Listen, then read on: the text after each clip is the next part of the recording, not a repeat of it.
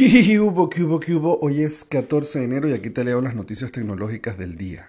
La historia de WhatsApp y las nuevas políticas de usuario pues que tienen a todo el mundo revolucionado y vuelto loco hizo que WhatsApp tuviera que sacar una sección dentro de su página web con preguntas frecuentes en la cual aclara lo que ya la propia nueva política establecía pero que todos los medios de comunicación estaban alarmando y lo mismo pues que ya dije yo en el video que hice específicamente para eso y es que WhatsApp no va a compartir la información que está dentro de las conversaciones.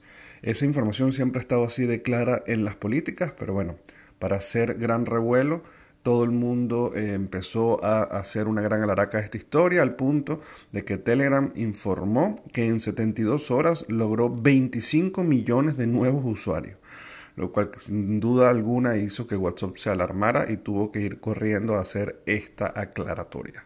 Dentro del tema también de las nuevas políticas, TikTok introduce unas nuevas reglas de confidencialidad, sobre todo para sus usuarios más jóvenes. Ya ellos habían hecho una serie de reglas para los que eran eh, menores de 13 años, incluso entre 13 años, pero ya ahora va a tener una serie de cambios para todos aquellos que sean menores de 18 años. Hay un área para de entre 13 y 15 años y otra de 15 a 18.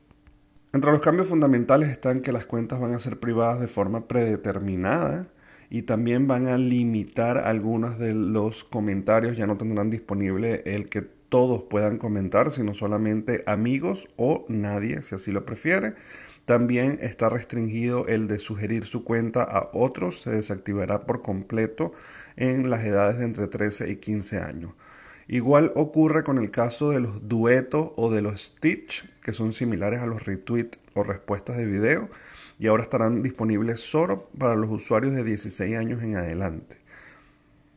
Y por último, pues eh, solamente se van a poder descargar videos de creadores de contenido de 16 años o más.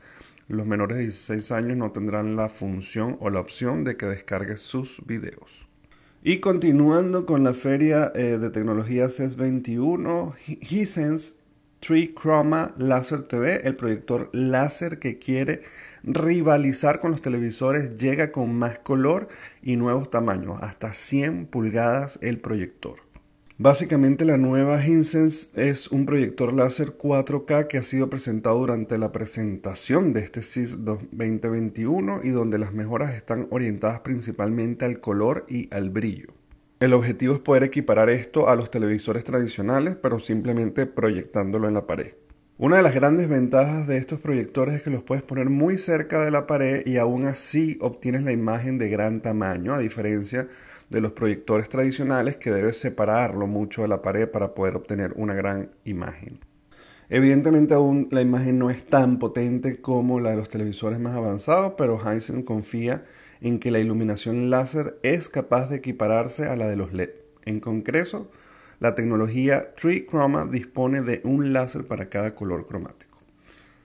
Bueno, señores, ya saben, me pueden conseguir en todas las redes sociales como arroba el circuito y se pueden suscribir al canal de YouTube o Spotify para recibirlo esto todos los días. Nos vemos mañana. Bye bye.